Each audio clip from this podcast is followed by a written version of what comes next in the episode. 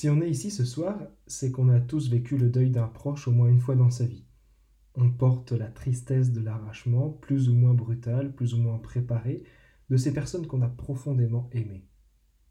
À la fois on est porté par cette espérance que pour eux la vie continue, par le désir de les savoir en paix, et à la fois on est tenté par l'ambiance générale de notre société post-chrétienne qui a un rapport ambigu avec la mort.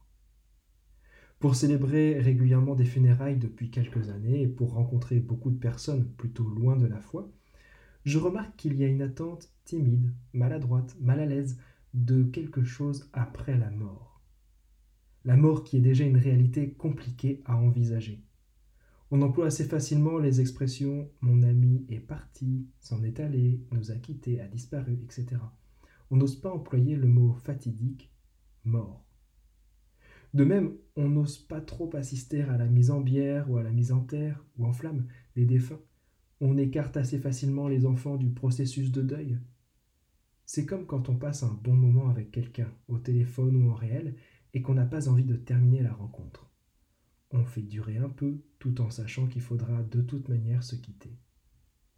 Et de l'autre côté, cette étonnante société porte une culture de la mort dans beaucoup de domaines, comme en bioéthique, en fêtant Halloween, en se souhaitant la mort physique ou sociale des criminels, des politiques, en utilisant des armes de plus en plus destructrices dans les opérations militaires. Il faut que la mort devienne un choix ou une rétribution. Et pour nous, chrétiens, qu'est-ce qu'elle représente? Depuis la résurrection de Jésus, la mort est une Pâque. Pâque, c'est de l'hébreu pécha, qui veut dire passage. La mort est un passage, c'est une étape. On a le même tarif que tout le monde pour ce passage. On y passe tous, et c'est toujours dramatique et douloureux.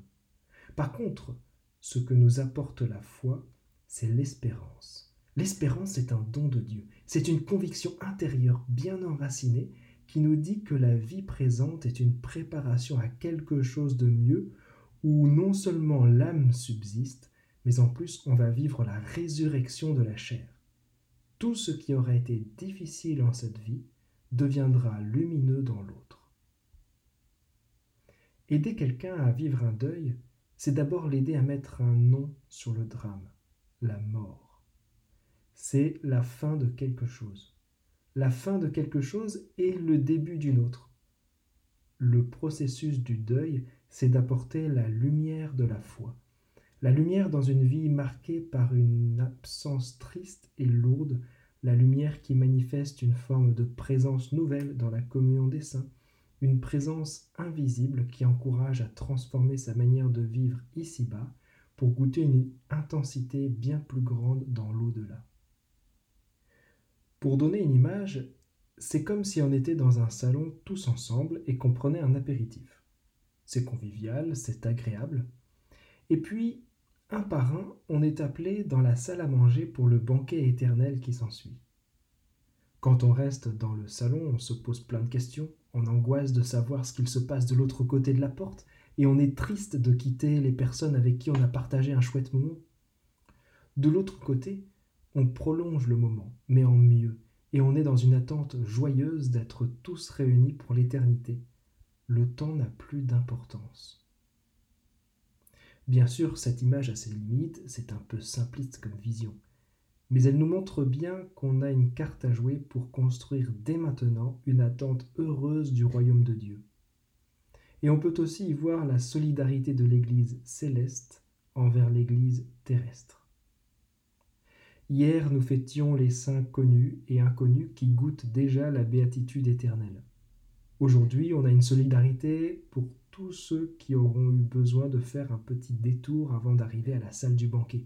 Ce petit détour, on peut l'appeler purgatoire. C'est un lieu de conversion et de miséricorde dans lequel Dieu laisse le temps de l'intercession des vivants pour la conversion des défunts. C'est ce qu'on célèbre ce soir. Dans chaque messe, et particulièrement celle de ce soir, on prie pour les fidèles défunts. Nos prières sont une manière spirituelle de les aider à faire les quelques derniers pas jusqu'au royaume. Et quand on offre une intention de messe pour un défunt, on lui donne l'opportunité d'être associé à la passion, mort et résurrection de Jésus-Christ. C'est exactement ce qu'on célèbre à chaque Eucharistie. Chers amis, quand on est chrétien, on n'a pas moins de mal à vivre un deuil que les autres. Par contre, la foi apporte cette certitude que nos défunts vont bénéficier de la grâce du salut et de la vie éternelle. Cette grâce passe par leur propre choix et par notre humble intercession ici et maintenant. Ne manquons pas ce rendez-vous pendant l'offertoire lors de la messe. C'est le moment le plus important pour les déposer spirituellement sur l'autel.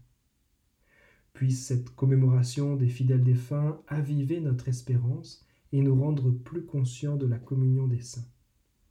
Le salut de tous dépend en partie de nous. Amen.